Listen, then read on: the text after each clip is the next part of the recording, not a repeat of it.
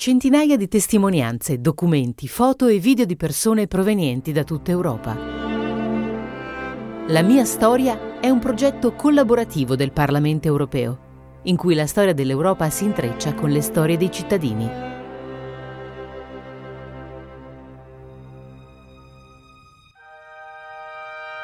Paul Collovald è nato nel 1923 a Wissembourg, un piccolo comune dell'Alsazia, in Francia, per la sua posizione geografica nel corso della storia, questa regione è stata più volte annessa dai tedeschi. Giornalista francese, Collovalda ha lavorato come direttore generale dell'informazione alla Commissione europea e al Parlamento europeo.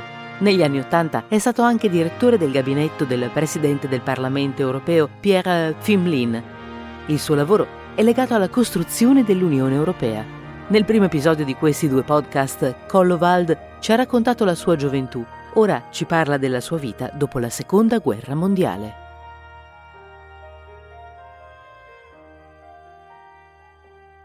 Je suis rentré et alors je, je me suis renseigné à Paris pour euh, reprendre euh, mon rêve de Saint-Cyr. Sono tornato a Parigi e mi sono informato per poter riprendere il mio sogno, entrare a Saint-Cyr.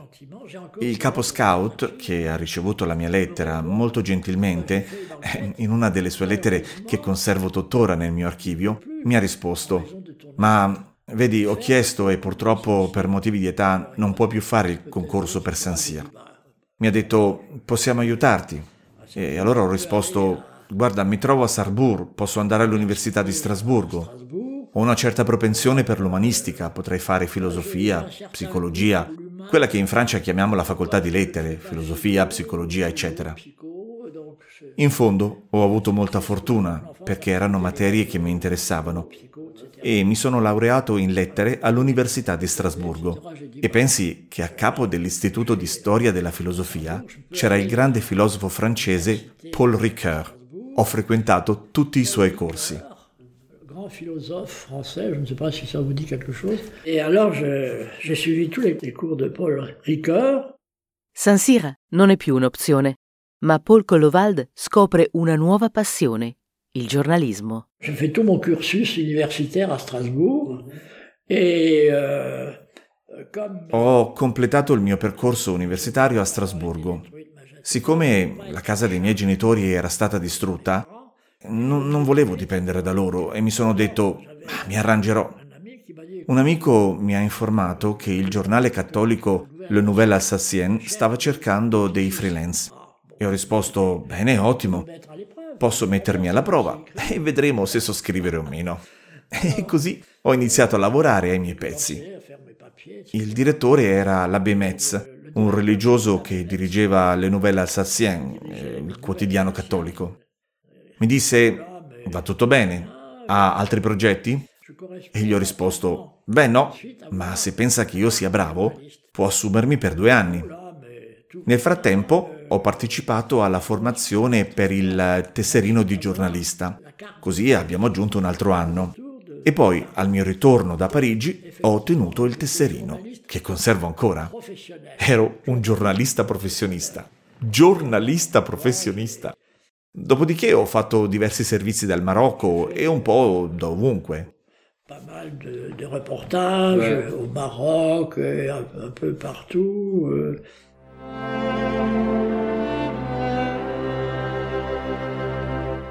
Dall'8 al 13 agosto 1949 il Comitato dei Ministri del Consiglio d'Europa si è riunito per la prima volta nel municipio di Strasburgo. È qui che il cammino di Paul Collovald si intreccia con quello dell'Europa come giornalista ha la possibilità di incontrare uno dei padri fondatori della comunità europea, Robert Schuman. Euh, Quando ad agosto era iniziato il Consiglio d'Europa a Strasburgo, mi avevano chiesto di scrivere una biografia. Ero un giovane giornalista e la cosa mi aveva stupito una biografia di 5-6 pagine di Robert Schumann. È in quel momento, in sostanza, che ho conosciuto Robert Schumann. Avevo questo libretto sotto braccio quando l'ho incontrato al FEC, l'ostello degli studenti cattolici. E lui mi ha detto, venga, venga. Siamo andati alla prefettura e lei mi ha detto, le farò una dedica. ma prima mi lasci dare un'occhiata. Era il suo modo di esprimersi un po' malizioso e da quel momento abbiamo iniziato a conoscerci meglio e gli ho fatto delle interviste. Mi ha concesso diverse esclusive per delle testate alsaziane. C'era una rivista intitolata Rhythm che una volta mi ha pubblicato su cinque colonne in prima pagina. Il pezzo si intitolava Robert Schumann di Paul Collowald. Euh, Robert Schumann euh, par Paul Collowald.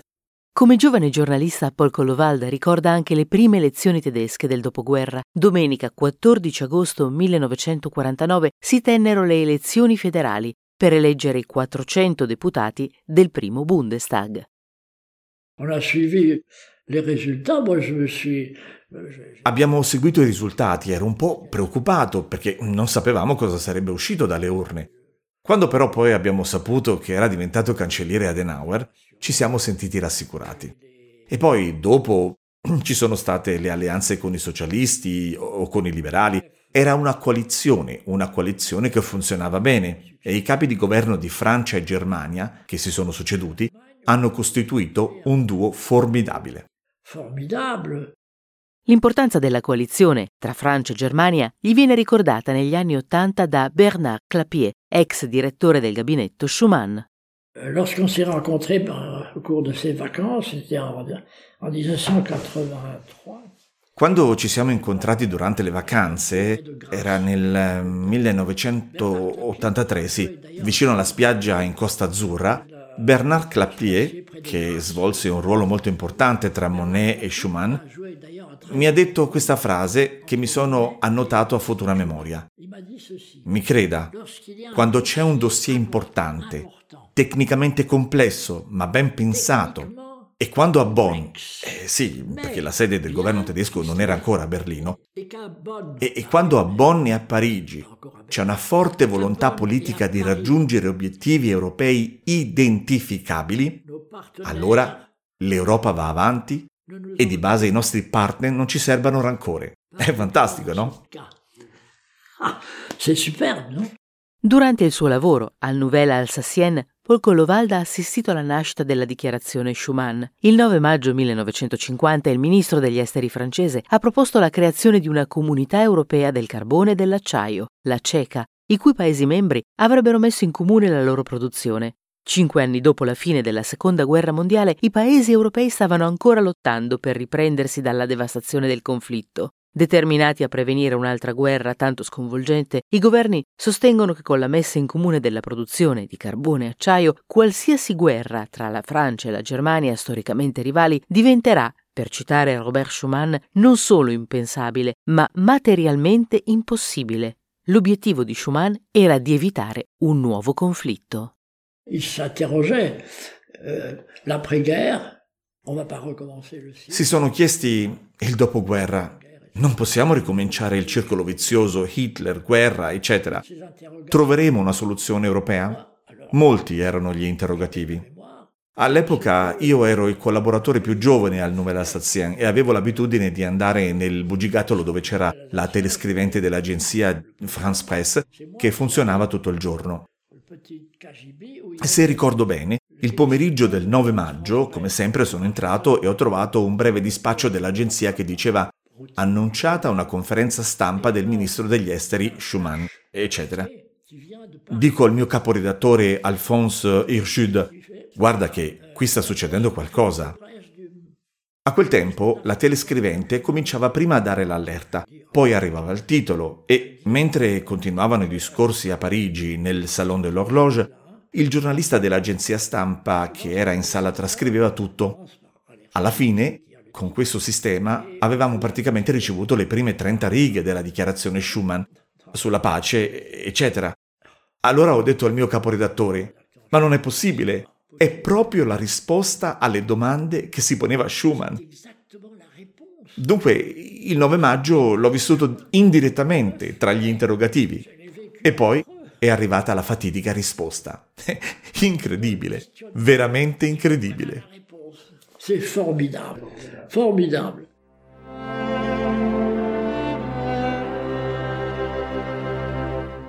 Secondo Paul Collovald, per i padri fondatori dell'Unione, la CECA era solo l'inizio di un progetto più ampio. C'était la CECA. le charbon et l'acier, etc. Era la ceca, il carbone e l'acciaio. Ma Jean Monnet aveva già in mente le tappe successive, e cioè quelle dell'azione politica. Tant'è vero che fu sottoscritto anche un piano per la comunità europea di difesa. Che cosa ci poteva essere di più politico? La comunità europea di difesa, la CED. Eh già, ma cos'è successo? Il nostro caro generale de Gaulle, che pure ha tanti meriti, si è alleato al Parlamento francese con i comunisti e ha votato contro questo progetto di comunità politica che comprendeva anche la difesa. Ed è stato un patatrac. E da allora si parla di riprendere certi progetti, molto timidamente.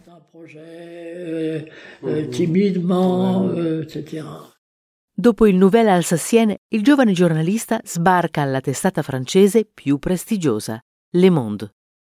À un moment donné, le, le, le correspondant du Monde. A un certo punto, il corrispondente di Le Monde a Strasburgo ha ottenuto un posto al Consiglio della Ceca e se n'è andato. Mi aveva detto, senti, se vuoi subentrarmi come corrispondente a Le Monde, glielo faccio sapere. E loro mi hanno risposto, se il suo collega ci dice che lei è competente, la prendiamo in prova. Ed è così che sono diventato corrispondente di Le Monde dal 52-53 eh, fino al 58. 52, 53, jusqu'à jusqu'en 58. Sei anni a Le Monde e dopo l'Europa. Ce qui, figurez-vous alors, vous voyez le destin. E poi, guarda un po' il destino che mi ha fatto iniziare la mia carriera europea. Quando l'alta autorità si trasferisce a Lussemburgo, Jacques Rabier, capo del servizio stampa, mi chiama dicendo Senta, non ci siamo mai incontrati, ma io la conosco, leggo da tempo i suoi articoli su Le Monde. Non potremmo incontrarci a Strasburgo? Così Jacques Rabier viene a Strasburgo e mi dice Lei è molto, molto competente. Io ora devo organizzare tutto il servizio stampa della CECA, partendo da zero. Lei soddisfa praticamente tutti i criteri. Tra 15 giorni, massimo 3 settimane, pubblicheremo un posto sulla Gazzetta Ufficiale. Ed è così che sono stato assunto ed è iniziata la mia carriera europea. Allora, a Lussemburgo mm, non sono rimasto a lungo. L'autorità interministeriale ha tenuto molte riunioni perché ora c'erano la CECA, l'Euratom e il mercato comune con la commissione Hallstein e c'era Robert Marjolin che era vicepresidente della commissione. E poiché Jacques Rabier era uno dei collaboratori di Jean Monnet e la relazione tra Marjolin e Monet era un po'... Ebbene, Marjolin telefona a Jacques Rabier e gli dice Hallstein ha appena assunto un giovane, Joachim von Stülpnagel, e anch'io ho bisogno di un portavoce. E gli dicono, ci sarebbe Paul Collowald. Ah, è quello che scrive su Le Monde. Allora chiedetegli se vuole lasciare il Lussemburgo e trasferirsi. e quindi mi sono unito alla squadra. Era la prima squadra del portavoce Hallstein, dove il numero uno era un diplomatico italiano, Giorgio Smoquina, e con il quale condividevo le responsabilità. Dopo è stato assunto un belga, seguito da un italiano, e così poco a poco si è venuta a creare la prima squadra del portavoce. Durante questo periodo Paul Collowald mantiene i contatti con Robert Schumann. Contact. Et- Ci siamo mantenuti in contatto a lungo. La sua ultima lettera me l'ha mandata quando... eh, Beh, ha concluso la sua carriera politica come ministro della giustizia, Mm, ma non per molto tempo. È la sua ultima lettera e la conservo nei miei archivi. Era indirizzata, perché non avevo ancora il mio indirizzo personale, a Paul Collowald, Le Nouvelles Alsaciennes, Strasburgo. Ho ancora la busta con dentro un cartoncino su cui c'è scritto ministro, eccetera, eccetera, e grazie per la documentazione che mi ha inviato. Eravamo rimasti in contatto e sapevo cosa gli interessava. Non è sempre possibile per i miei collaboratori occuparsi di tutto. Se vede cose interessanti, me le mandi. E questa è l'ultima testimonianza scritta che ho di Schumann.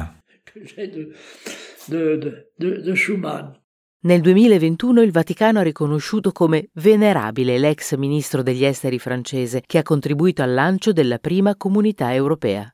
Con il conferimento di questo stato a Robert Schumann, Papa Francesco ha compiuto un passo decisivo verso una potenziale canonizzazione, ma Paul Collovald non è d'accordo con questo processo. Quand il voyageait comme ministre des Affaires étrangères, euh, il disait écoute, quando viaggiava come ministro degli esteri, mi diceva, devi indicarmi dov'è la chiesa più vicina per andare a messa la mattina. Attenzione, lui ci teneva molto. Ricorda che ha detto, sono un ministro degli esteri cattolico, ma non sono qui per fare una politica cristiana. E ci teneva a precisarlo. È una questione delicata, ma ve ne parlo comunque. In primo luogo, si tratta di un'iniziativa dei suoi collaboratori. Schumann non avrebbe mai pensato di finire sugli altari. In secondo luogo, come le ho appena detto, si sentiva un ministro degli esteri cattolico, ma non intendeva perseguire una politica cristiana. E va bene.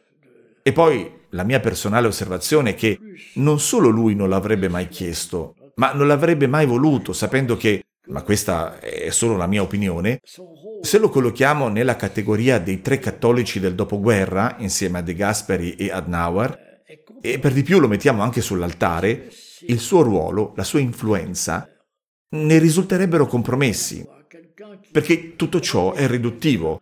Uno che non ha fede, uno che è europeo, uno che... A me non interessano i santi e tutto il resto. Lui ha combattuto per la pace e anch'io voglio la pace. Quindi dico che potrebbe essere pericoloso. Per l'influenza, per il peso di Schumann, preferisco che non finisca sugli altari.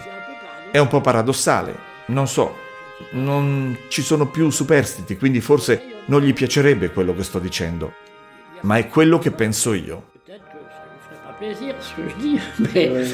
C'est conviction.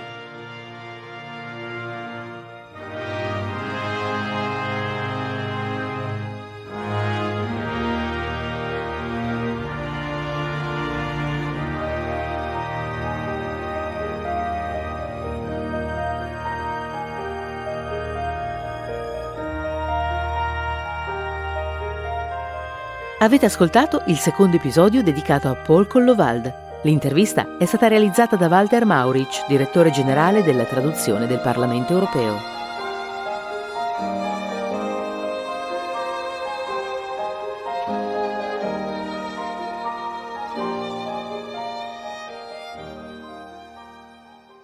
Avete ascoltato La mia storia, un progetto del Parlamento europeo in collaborazione con cittadini provenienti da tutta Europa. Se siete interessati ad altri podcast del Parlamento europeo, potete consultare il sito Europarl Audio o visitare il portale My House of European History.